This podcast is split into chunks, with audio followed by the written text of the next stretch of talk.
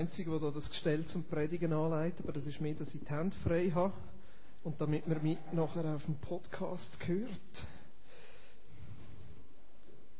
Sieht recht klobig aus, he? also richtig, richtig. He? cool, merci vielmals. Ich genieße es, einfach in Gottes Gegenwart zu sein. Einfach erfrischend.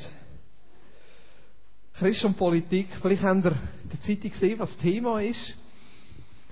Ich werde zuerst mal fragen, Politik, ich meine, was ein Christ ist, wissen wir ja, oder? Mehr oder weniger. was Politik ist, manchmal nicht so, oder vor allem nachher, wenn es um konkrete Politik geht, was soll ich abstimmen, ja oder nein, nein oder ja, oder wer soll ich wählen? Welche Liste soll ich reinrühren? Ich werde schnell eine spontane Umfrage machen. Ich frage jetzt nicht, was ihr gestimmt habt am letzten Wochenende. Das lassen wir jetzt mal weg, wir wollen keinen Krieg auslösen. Aber wer da innen würde von sich sagen, er sei ein politischer Mensch? Doch ein paar. Das verwundert mich. Wer würde da innen sagen, wenn es um Politik geht, bin ich lieber ruhig, weil ich komme sowieso nicht raus? Doch auch ein paar. Ja, das Nati kommt bei Fußball? Nein. Auch. Nein, Entschuldigung, sie ist ein Luzern-Fan. Äh, und so werden wir sie müssen aufmuntern. Was ist Politik? Wenn es um Politik geht, klar geht es natürlich um Sachfragen und alles und so, aber ich glaube, die Frage heute Abend, die wir uns stellen ist, wie kann unser Glauben auf unsere Gesellschaft und unser Umfeld eine Auswirkung haben? Ja. Weil ob uns die Politik interessiert oder nicht, eine Auswirkung auf unseren Alltag hat es gleich. Weil Politik bestimmt einen Teil von unserem Leben, nicht unser ganzes Leben, aber Politik bestimmt die Art und Weise, wie wir zusammenleben. Die Politik bestimmt gewissermaßen, wo unsere Grenzen sind. Politik bestimmt, wie schnell sie fahren auf der Autobahn. Natürlich ist immer noch die Frage, halte ich mich dran oder nicht? Das kann manchmal teurer oder weniger teuer sein. Aber Politik gibt einen gewissen Freiraum oder grenzt auf die andere Seite dann wieder ein. Und was lustig ist, auf die einen Seite ist Politik nicht jedermanns Sache, aber auf die andere Seite hat jeder bei der Politik eine kleine Meinung, oder? Ja. Nicht? Ja, das Leben läuft nach der Politik. Reto, du sagst das richtig, ja? Oder, Reto? Genau. Das Leben läuft nach der Politik. Die Politik sagt gewissermaßen auch im Sinne, wie unsere Zukunft aussieht. Und auf der anderen Seite, es ist gleich involviert jeder von uns, weil jeder von uns darf Politik machen. Sicher alle vier, vier Jahre gehen wir wählen. Wer wählen wir für den Nationalrat, den Grossrat, in der, in der Regierung? Ich war gerade an der Gemeindeversammlung, Zur, das ist noch lustig. Zur hat 9'500 Einwohner, so 5'500 Stimmberechtigte und etwa 180 Leute an der Gemeindeversammlung. Also, und dort kannst du noch richtig aufstehen, dann kannst du noch poltern und dann wird über das Wägli abgestimmt und über das und den Steuersatz und weiss nicht was und da gibt es Streichungsanträge im Budget.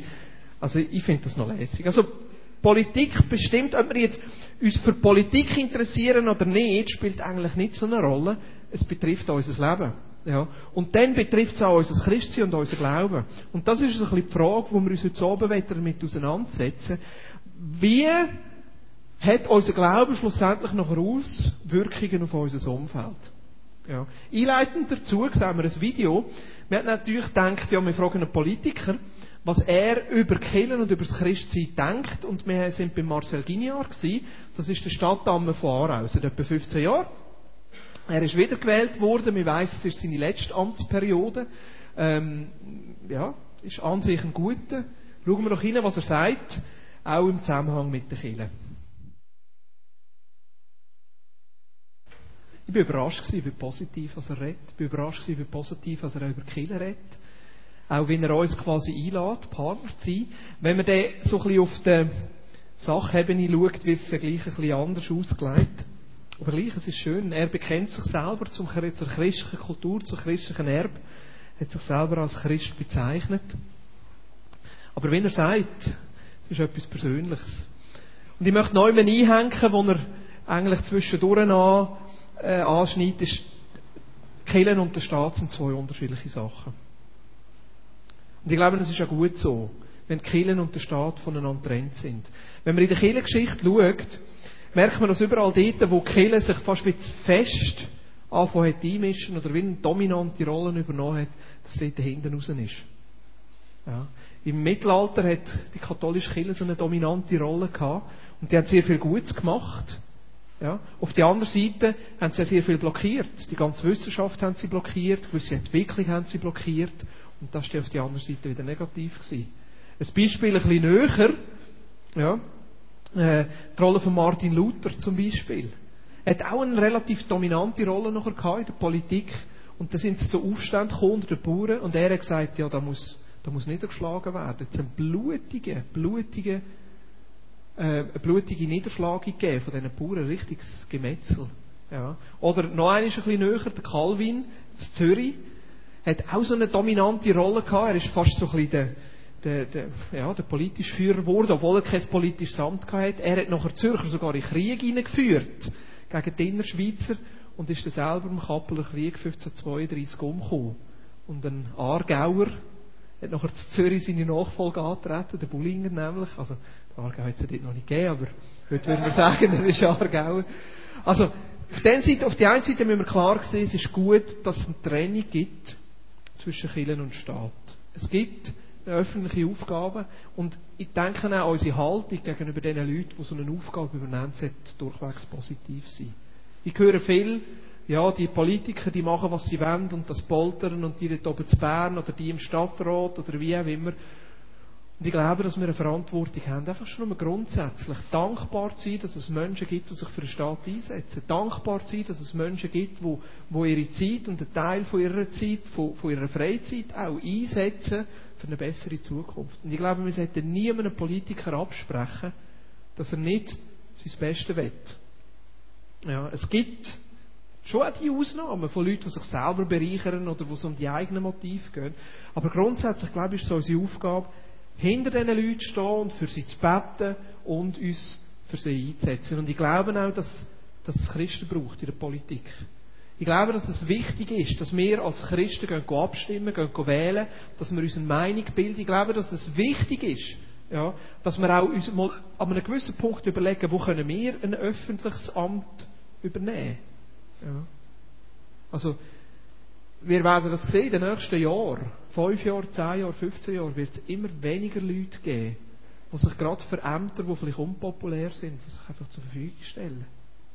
Vielleicht in einer Gemeinde, als Gemeinderat oder in der Schulpflege oder in irgendwelchen Sachen, wo, wo vielleicht dann nicht so die, die Jobs sind, wo man auf der Bühne steht, sondern wo man einfach krampft. Und ich glaube, da sind wir als Christen auch gefragt.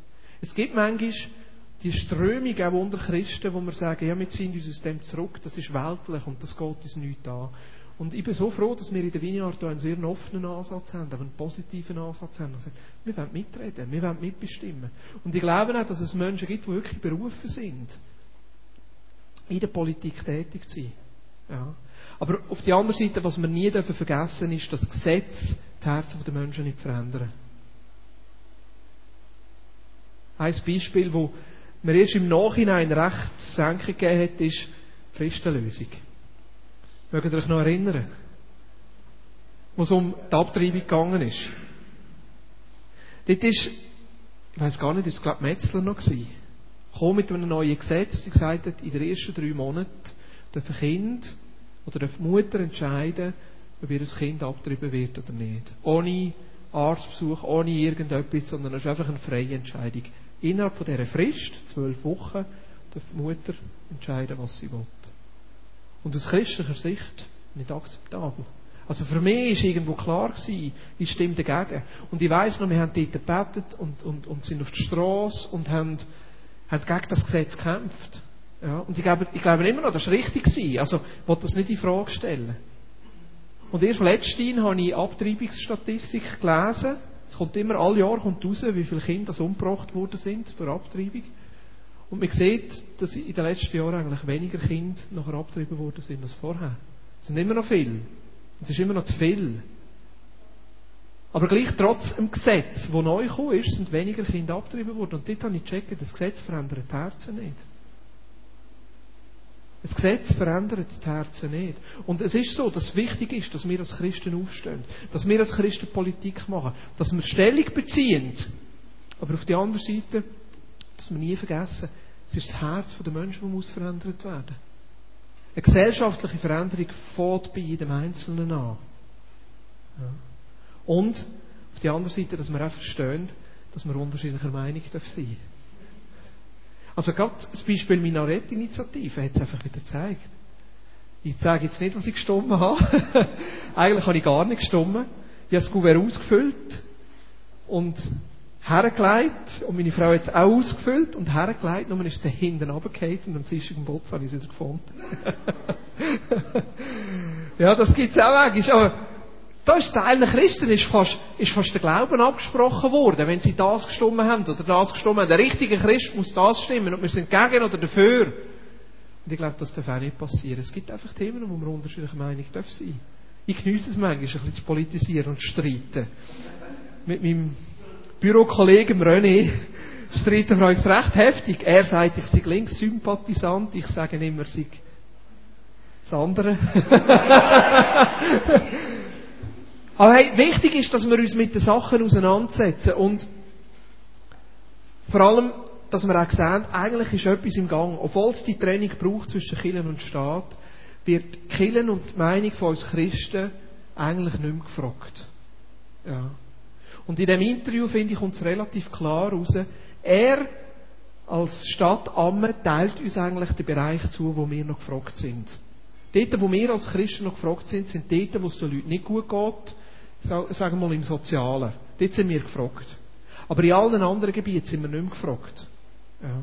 Und das finde ich auch nicht richtig. Also, zum Beispiel, wenn es um Wert geht, sind wir als Christen nicht mehr gefragt, weil wir haben eine Ethikkommission. Und die Ethikkommission soll sagen, was ist richtig und was ist falsch.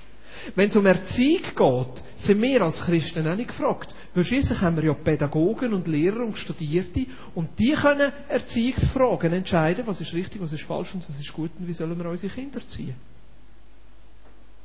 Das habe ich aufgeschrieben, wenn es um Bildung geht. Wenn es um Bildung geht, sind wir als Christen nicht gefragt, sondern haben wir die Wissenschaft.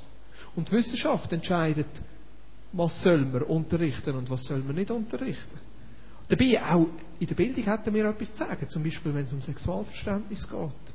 Wenn es um Familienfragen geht. Ich glaube, da hätten wir etwas zu sagen. Wenn es um Erziehungsfragen geht, hätten wir viel, sehr viel zu sagen. Wenn es um Wertfragen geht, hätten wir noch viel mehr zu sagen. Weil ich glaube, dass die Werte, wo, wo das Christentum und wo die Bibel und wo Gott uns gibt, schlussendlich da ist, wo eine Gesellschaft weiterbringt.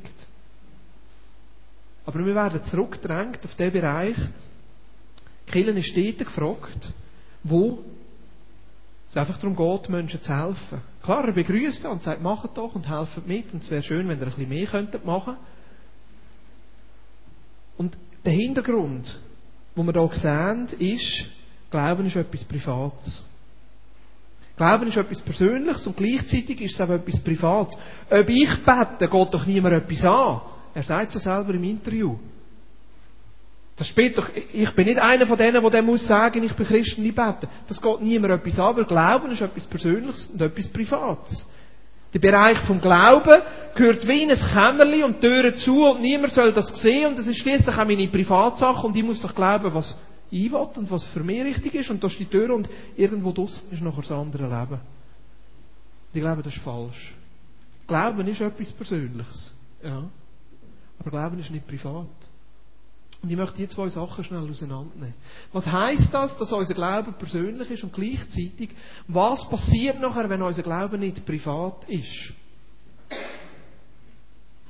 Weil wenn unser Glaube nicht privat ist, das heißt, wenn unser Glaube anfängt Einfluss zu nehmen, dann kommt automatisch auch eine Gegenreaktion. Wir haben die gesehen im Zusammenhang mit dem Projekt Spielzeugtauschbörse. Ja. Wir sind, oder sie, die, die, die Initianten von uns, von der Vineyard, sind an die Schulen hergetreten und haben gesagt, wir machen eine Spielzeugtauschbörse und das ist doch lässig, wenn all die Kinder das mitbekommen, also verteilen wir doch die Flyer allen Kindern in den Schulen.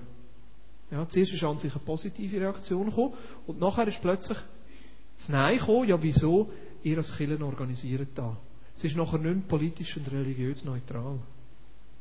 Um was geht es? Geht um eine Spielzeugtauschbörse. Es geht darum, dass Kinder Spielzeug bringen, einen Baum bekommen und nachher selber wieder ein Spielzeug auslesen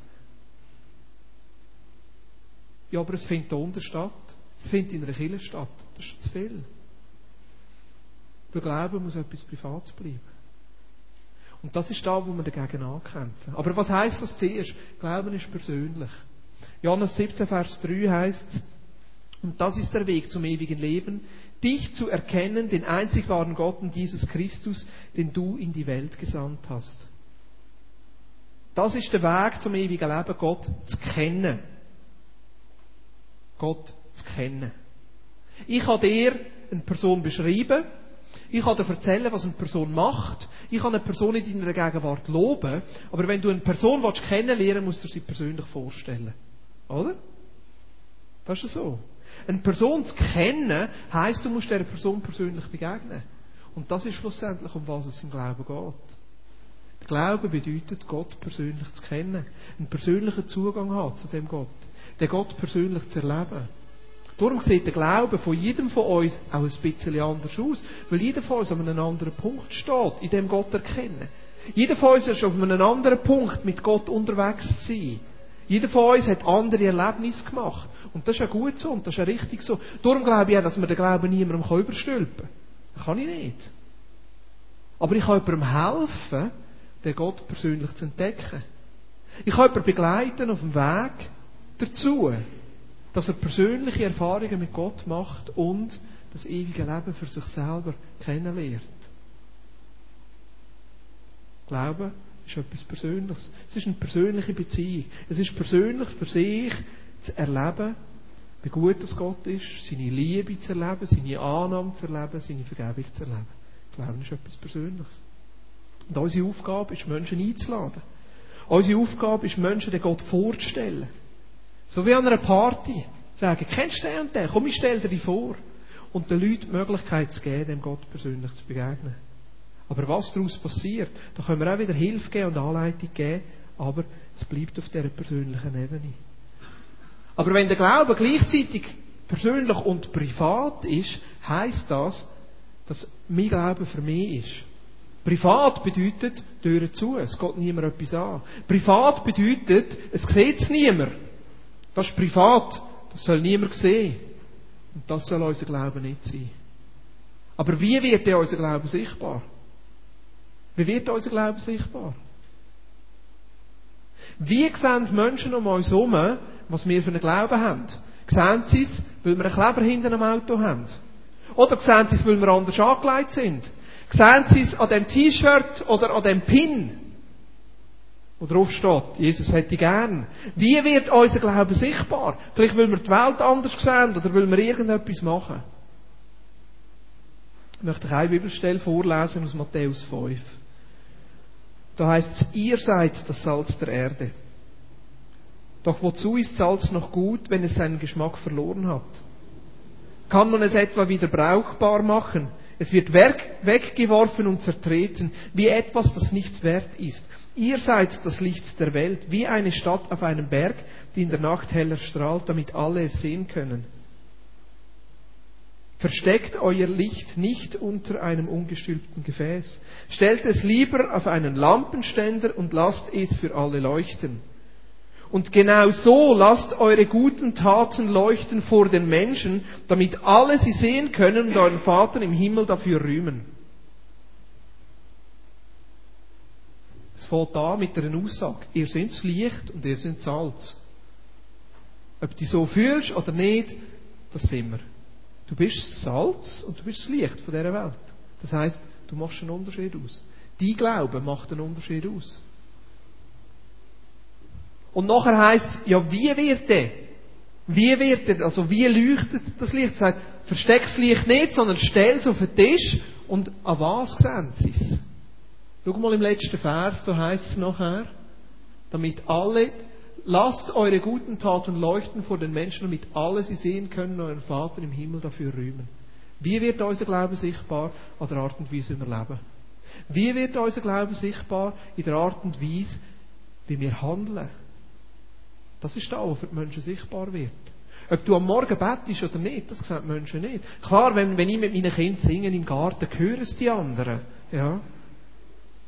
Das hören sie. Oder wenn ich draussen auf dem Parkbank die Bibel lese, sieht man, wenn ich Bibel lese. Aber das interessiert schlussendlich Menschen nicht. Sondern was Menschen interessiert, ist, was für einen Einfluss hat mein Glauben auf meinen Alltag? Wie wirkt sich mein Glauben aus? Bin ich ein anderer Mensch oder nicht? Handle ich anders? Nicht denke ich anders, sondern handle anders. Das ist das, was die Menschen interessiert. Und Jesus sagt, lernt euch ein Licht leuchten. Stellt es nicht unter den Tisch, sondern stellt es auf den Tisch. Und wie? Indem uns Menschen unser Leben können sehen Und darum ist der Glaube nicht privat, sondern der Glaube soll sichtbar werden für andere Menschen. Mir kommt hier zum Beispiel eine Frau in Sinn, die einisch pro Woche ihren kranken Vater pflegt. Es sind drei Schwestern und jede von ihnen, sie haben es aufgeteilt, jede von ihnen geht einisch pro Woche zum Vater, pflegt ihn, geht spazieren, geht etwas machen. Und die Frau hat mir letztens gesagt, weisst, ich bin sicher, wenn wir das nicht würden machen, dann wäre er schon lange gestorben. Aber weil er merkt, wie wir für ihn da sind, weil er merkt, wie wir, wie wir ihn gern haben und wie wir uns um ihn kümmern, darum lebt er noch. Wie wird ihr Glaube sichtbar? In Taten. Und was sieht man an diesen Taten? Es sieht, dass sie glaubt, dass jeder Mensch wichtig ist, auch wenn er alt ist. Dass es auch ein alter Mensch verdient hat, in Würde daheim zu sterben. Das ist der Glaube, den sie haben. Und darum machen sie etwas dafür. Mir kommt eine andere Frau in Sinn, die plötzlich ein Herz bekommt für Kind, die unter dieser Krise leiden und denkt, fangen wir doch eine Spielzeugtauschbörse an. Und sie gewöhnt andere Frauen dazu und miteinander organisieren sie eine Spielzeugtauschbörse. Wie wird ihr Glaube sichtbar? Und was für ein Glaube wird sichtbar? Ein Glaube, dass Kinder etwas wert sind. Und dass Kinder Freude haben, wenn sie beschenkt werden. Und dass wir als Kinder etwas machen können. Ganz einfache Taten. Mir kommt ein Ehepaar in Sinn, wo praktisch alle Wochen da unten Träume putzt. Alle Wochen sind die da und putzen nicht, nicht ganz alle Wochen, aber fast jede Woche. Nehmen da hinten auf, tun Stühle, tun Tischchen putzen, tun Staubsaugen, gehen über in die Büro, gehen Kübel leeren. Wird ihr Glauben sichtbar? Was für einen Glauben haben sie? Dass auch kleine Sachen, die niemand sieht, in Gottes Augen etwas wert sind. Und dass er die Sachen, die niemand sieht, einfach irgendjemand muss machen. Mir kommt eine junge Frau in Sinn, die ja heute mit ihr telefoniert die hat in Afrika eine Schule angefangen für Erwachsene. Im Moment haben sie 80 Schüler. Teilweise sind sie älter, teilweise sind sie jünger. Und was machen sie? Sie lernen lesen und schreiben. In einem Land, wo wenig Leute können lesen und schreiben. Sie setzen sich ein für die. Es gibt andere Leute aus der Schweiz, die das finanzieren. Aber an ihren Taten wird ihr Glauben sichtbar. Was haben sie für einen Glauben? Was hat sie für einen Glauben? Dass Gott eine Hoffnung hat für jeden Menschen. Und dass wir Hoffnung bringen können, wenn wir Leute lehren, lesen und schreiben. Weil sie dann selber ihr Leben in die Hand nehmen und dass das wichtig ist. Da wird ihr Glaube sichtbar. Ich habe heute mit ihr telefoniert, weil sie hat heute Geburtstag. Und an ihrem Geburtstag hat sie gedacht, mich sei etwas Spezielles für ihre Schüler. Und hat einen Bus organisiert und alle Leute eingeladen, mitzukommen am Strand. Die wohnen zwar die, die Stadt ist in der Nähe vom Strand, die wohnen zwar in der Nähe, aber sie haben fast keine Gelegenheit, an den Strand zu gehen. Hat alle eingeladen, sind am Strand baden und hat allen aus ihrem eigenen Geld aus ein T-Shirt geschenkt, ja, und hat ihnen von Jesus erzählt, um ihnen zu zeigen, wie fest Jesus sie gerne hat. Und das ist eine alleinerziehende Mutter. Wo wird ihr Glaube sichtbar? In ganz praktischen Taten. Mir kommt ein junger Mann in Sinn, der mitbekommt, dass wir hier dringend Tontechniker brauchen. Er Hat das gehört und hat gesagt, ist zu mir gekommen und hat gesagt, weißt, eigentlich ist das nicht so meine Sache, hier Tontechnik zu machen. Ja. Aber wenn du einen brauchst, zeig mir, wie es geht und die Hilfe mit. Da wird sie glauben sichtbar. Sie glauben, dass man manchmal nicht das riesige Wort von Gott muss haben, sondern wenn es etwas zu machen gibt, dann helfe ich. Wir kommen zwei andere Menschen noch in den Sinn die fast alle Wochen zu unseren Freunden in den Bus runtergehen und einfach dort sind und Zeit verbringen. Und zwar über Jahre machen sie das. Und als ich das erste Mal davon gehört habe, haben sie getroffen, wo wir grilliert haben, hier im Parkli, und ich gemerkt habe, dass sie seit Jahren regelmäßig einfach zu diesen Menschen gehen und bei diesen Menschen sind, habe ich gemerkt, da steckt der Glaube dahinter. Nämlich der Glaube, dass kein Mensch nicht wert wäre und dass es für jeden Menschen Hoffnung gibt. Egal wie tief innen, was man im Sumpf steckt. Es gibt Hoffnung für die Menschen. Der Stefan nickt. In seinem Leben wird der Glaube auch sichtbar. Mehrmals pro Woche fährt er auf Zürich raus, ist im Christenhäuschen, oder? Und mit Menschen zusammen, die auch am Rand der Gesellschaft stehen. Wo wird unser Glaube sichtbar? Wo sehen die Menschen unseren Glauben? Es ist an unseren Taten. Und schaut, da geht es nicht darum, einfach irgendetwas zu machen. Es geht nicht darum, irgendein Projekt zu verwirklichen. Es geht nicht darum, irgendein Projekt zu starten, sondern um was es eigentlich geht, ist, unser Glauben mit Gott zu leben. Ganz persönlich. Unsere Gottesbeziehung zu leben. Und aus unserer Gottesbeziehung das noch zu tun, was er uns aufs Herz legt. Manchmal kommen wir Christen in einen Aktivismus hinein und sagen, was kann ich machen, was muss ich machen, was soll ich machen? Und wir fangen aus unserer eigenen Kraft heraus etwas zu machen. Und das geht meistens hinten raus. Aber ich glaube, dass Jesus Frieden von uns etwas hat. Uns aus unserer persönlichen Gottesbeziehung aus Sachen aufs Herz legt. Uns ruft in Sachen hinein, wo unser Glauben kann sichtbar werden für andere Menschen. Die Frage ist, was ist es? Ist für dich vielleicht etwas anderes als für mich? Für eine, für eine heisst es vielleicht, einfach mal zu sagen, gut, wo kann ich mithelfen? Ich steige ein und helfe mit. Ist es da hinten bei der Bar? Ist es hinten bei den Kindern? Ist es hinter einem Beamer? Ich helfe mit. Jesus, dort, wo, ich jemand, wo, wo es jemand braucht, helfe ich mit. Für einen anderen ist es vielleicht zu sagen, ja gut, was läuft schon? Was läuft schon? Wo braucht es jemand? Steige da ein? Ganz lässig, Spielzeugtauschbörse. Wie kann ich mithelfen? Weihnachten mit unseren Freunden aus dem Park, aus dem Bus, wie kann ich dort mithelfen? Wenn ein Projekt einsteigen, das es schon gibt. Wieder andere heisst es vielleicht, merkst du wirklich, jetzt ist es dran, etwas Frisches anzufangen. Vielleicht mit den Nachbarn. Vielleicht im Quartier. Vielleicht ruft dich Gott in die Politik oder in einen Verein oder, oder mit Kindern etwas zu machen. Was ist es? In unserem Glauben, in unserem Werk wird unser Glauben sichtbar. Und ich möchte gerne jetzt euch zwei ein bisschen fragen. Ich komme runter da. Seht ihr sie?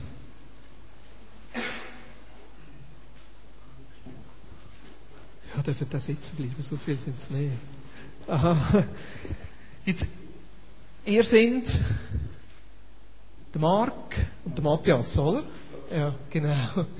Ihr seid vor einem halben Jahr von Liestel an Bodensee gezügelt. Kannst du vielleicht du sagen, Marc, was hat dich genau dazu bewegt, an Bodensee zu zügeln? Ja, die richtige Antwort ist Gott, oder?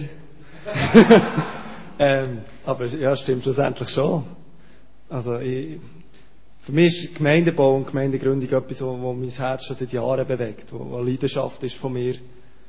Und der Roger hat dann mal irgendetwas von Kreuzlingen erzählt im Gottesdienst. Und eigentlich, als ich das, das erste Mal gehört habe, ist bei mir so der, der Reflex war, ja, da gehe ich mit. Und dann ist dann ein längerer Prozess gekommen, wo dann das alles in Frage gestellt ist worden, was so gut war, weil dann äh, habe ich wirklich gewusst, warum ich gehe. Und schlussendlich kann ich nicht sagen, ich habe einen brennenden Dornbusch gehabt oder so. Ähm, aber ich habe vermutet, dass es Gottes Willen ist, dass ich gehe. Und mehr hast du ja meistens nicht als eine Vermutung. Und, und auf das habe ich einfach wollen, wollen folgen und bin gegangen. Und so wie es aussieht, ist es auch richtig gewesen. Matthias, was ist denn so euer Traum für Kreuzlingen, für Bodensee? Eben, der Marc hat schon gesagt, es geht darum, eine frische Kille zu gründen, oder? Mhm. Dass wir so eine Gemeinschaft können sein wo jeder an seinem Ort eingepflanzt ist, mit den Nachbarn im Verein, in irgendetwas, egal wer wo eben seine Begabungen hat und eben Licht und Salz können sein, so wie du das erzählt hast, fall ein Beispiel. Und dass wir das auch zusammen können feiern in, in regelmäßigen Abständen, so die Gottesbegegnungen, die wir haben und einfach das Leben feiern, das Leben mit Jesus auch. So an diesem neuen Ort. Also für euch hat es ja dann keine bedeutet, gehorsam zu sein. Was haben wir müssen aufgeben? Was haben wir müssen anpassen, dass das möglich wird? Äh, ja, Job habe ich müssen aufgeben und ähm, viele Beziehungen. Ich bin dort, ja, ich habe dort gelebt, Beziehungen gehabt zu Nachbarn, zu Familie, neue Beziehungen im Verein und Musikschule mit aufgebaut und so. Das einfach dort den Cut zu machen, das ist mir schon nicht so einfach gefallen. Der Roger sagt, du hast eine eigene Musik, also ein eigenes Geschäft gehabt in dem Sinn. Mhm. Und jetzt fährst du frisch an, am Bodensee. Ja. Ja, also wieder eine eigene Musikschule. Genau. Ja, Das wäre die Idee, ja. genau. Wie jetzt, was macht ihr? Ja. Was macht ihr jetzt konkret? Also sind ihr seit drei, vier Monaten dort. Was, wie sieht das aus? Jetzt, wie, wird, wie wird euer Glauben in den, in den Werk sichtbar? Was macht ihr denn konkret? Also äh, als Gemeinschaft, als ganzes Mensch so. Also sicher ganz wichtig, das Konkreteste, was gegen aussen sichtbar wird, ist, dass wir jeden Samstag auf die Straße gehen. Äh, machen eine Wunderschule, das heisst, wir fragen die Leute, brauchst du ein Wunder? Bist krank oder hast du sonst ein Anliegen? Und dann kannst du da sitzen und dann beten wir für dich, so in diesem Stil. Das machen wir jeden Samstag. Und ähm, wir haben zweimal Woche, nicht ganz für alle, ich bin manchmal schlapp, aber sicher mindestens der Woche Frühgebet, ähm, wo wir früh aufstehen und für die Menschen auf die Knie gehen, wo, wo uns Gott ans Herz legt und dass etwas passiert. Und, das, und ähm, probieren einfach im Alltag, im bewusst in unserem Umfeld uns zu bewegen, also offene Augen zu haben, wo, wo ist jemand in einer Situation, wo du vielleicht kannst das Wort reinreden oder, oder deine Hilfe anbieten. Ja, wir sind, wir sind für die Menschen dort hergezügelt und so probieren wir unseren Alltag zu gestalten. Wie könnt ihr euch unterstützen? Ja, man kann beispielsweise mal mitkommen am Samstag, wenn wir auf die Straße gehen. Das ist äh, immer super Support, wenn man mehr Leute ist. Kann man verschiedene Sachen machen, eben hören vom Himmel und der Wunderstuhl und, oder an mehreren Plätzen sein, je nachdem. Oder äh, Gebet ist auch eine wichtige Unterstützung. Oder finanziell Mhm. Support. Ja, was noch? Bombschips haben wir gerne. Genau. Also, wir suchen noch eine Lehrerin auf den Sommer. Wir haben äh, eine erste Möglichkeit im Hinterthurgau, wo wenn mit uns weitergeht, die haben eine christliche Schule aufgebaut und die ist sehr missionarisch. Das heißt, sie sind über die Hälfte sind äh, nicht christliche Kinder und eigentlich wäre das ein Moment, um sie dort eine Gemeinde zu bauen. Wir brauchen einfach noch dort hinten eine, äh, eine Lehrerin oder einen Lehrer, der eine Vision hat für das. Das Hinterthurgau, ich kenne knapp Thurgau. Wo ist Hinterthurgau? Also, es ist, äh, es ist, äh, also jetzt ist Abstimmung gewesen, eigentlich heisst es jetzt Südthurgau. Sie? Ja, es hat mit dem Bezirk zu tun und so, das ist mehr geschichtlich. Die einen wollen das Hinterthurgau bleibt und die neuen Modernen wollen Südthurgau sagen. Auf jeden Fall ist es in der Nähe von Wiel. Von Wil. Ja. Von Wil, dort, wo sie hätten wollen, das Minarett bauen und ich gesagt hätte, genau. Merci vielmals. Wir nehmen uns nachher noch Zeit, sicher für euch zu beten. ja, genau. Danke, Thomas. Nicht jeder von uns ist berufen zu gehen und gerade alles hinter uns zu lassen. Aber ich glaube, was, was jeder von uns eine Berufung hat, ist einfach aus unserer Gottesbeziehung, aus Gehorsam zu sein. Und von dem reden wir schlussendlich. Ich glaube, manchmal, manchmal merken wir so eine Tendenz, ja, Christsein hat nichts mit Taten zu tun. Und das stimmt. Christsein, einfach mal die Grundlage, ist einfach die Vergebung, die Gott uns gibt. Wir können uns das ewige Leben nicht leisten. Am Schluss, wenn wir vor Jesus stehen, ist nicht zuerst einmal die Frage, was habe ich gemacht? Sondern es ist die Frage, habe ich die Vergebung von Jesus angenommen? Aber gleich, irgendwann kommt die Frage, was habe ich mit meinem Leben gemacht? Im, im Himmel werden unsere guten Werke unsere Kleider sein.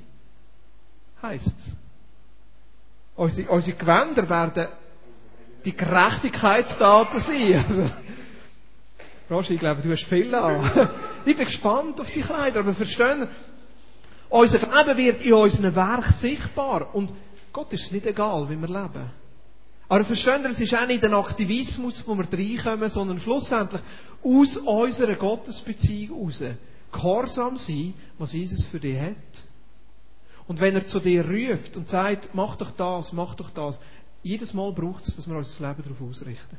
Für sie hat es bedeutet, dass sie den Job aufgeben, das Haus verkaufen oder probieren zu verkaufen, die Wohnung künden, zügeln und etwas Neues, danke Roger, und etwas Neues anfangen. Manchmal hören wir so, ja weisst, unser Leben als Christ ist nicht besser, wir sind nur besser dran. Und das ist völlig unbiblisch. Das ist völlig unbiblisch. Unser Glauben muss, oder soll, oder darf, oder kann, oder wie auch immer es ausdrücken unser Leben einnehmen. Und die Menschen sollen das sehen. Unsere Werte, was uns wichtig ist. Und ich möchte die nächsten Verse noch lesen aus Matthäus 5. Weil es bringt einfach etwas auf den Punkt. Jesus hat die gleiche Sache noch angesprochen. Da heißt es im Vers 17, versteht nicht falsch, warum ich gekommen bin. Ich bin nicht gekommen, um das Gesetz oder die Schriften der Propheten abzuschaffen. Im Gegenteil, ich bin gekommen, um sie zu erfüllen. Ich versichere euch, solange der Himmel und die Erde bestehen, wird selbst die kleinste Einzelheit von Gottes Gesetz gültig bleiben, solange bis ihr Zweck erfüllt ist. Wenn ihr also das kleinste Gebot brecht und andere dazu ermuntert, dasselbe zu tun, werdet ihr auch die geringsten im Himmelreich sein.